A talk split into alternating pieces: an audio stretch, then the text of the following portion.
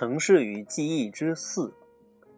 在六条河流与三座山脉的那边就是佐拉，一座你只要看上一眼就会终生难忘的城市。这并这并不是因为它能像其他值得记忆的城市一样给人留下什么不同的印象。佐拉的独到之处在于它能一点一滴的留在你的记忆中，那些连贯的街巷、街道两旁的屋宇。房屋的门窗等等，虽然并不显得特别漂亮或罕见，却都能占据你的记忆。它的秘密在于能使你的目光浏览其一幅幅画面的方式，就像在读一部乐谱，任何一个音符都不能遗漏或移动。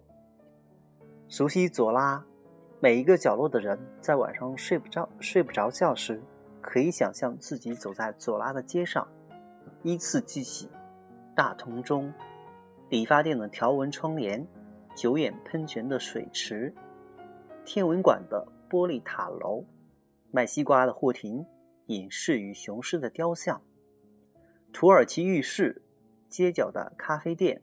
通往海巷的小、通往海港的小巷。这座城市无法让你从记忆中抹去，就像一套铠甲。或一个蜂巢，在每一个小窝里都能贮存想要的东西，杰出人物的姓名、品德、数字、植物与矿物的分类、战役的日期、星座和名言片段，在每个观念和每条路线的转折点之间，你都能确立帮助唤起你记忆的相似或相对的关系。于是，世界上最博学的人就把左拉印在，就是把左拉印在记忆里的人。但是，我要登城走访左拉却是徒劳的。为了让人更容易记住，左拉被迫永远静止不变，于是萧条了，崩溃了，消失了。大地已经把它忘却了。城市与欲望之三。到台斯皮去有两条途径：乘船或者骑骆驼。这座城市呈现给从陆路和海路而来的人不同的风貌。在高原上赶骆驼的人看到的是地平线上出现的摩天大厦的尖顶、雷达的天线、随风飘动的红白两色的风向带和冒着烟雾的烟囱。就会想到一条船，明知是一座城市，也还是把它看作将自己带离荒芜荒漠的一条船，一条即将解开缆绳的帆船，尚未全部打开的帆已经鼓满了风，或者是一条汽船，龙骨上的锅炉已经在震动，他会想到所有的海港。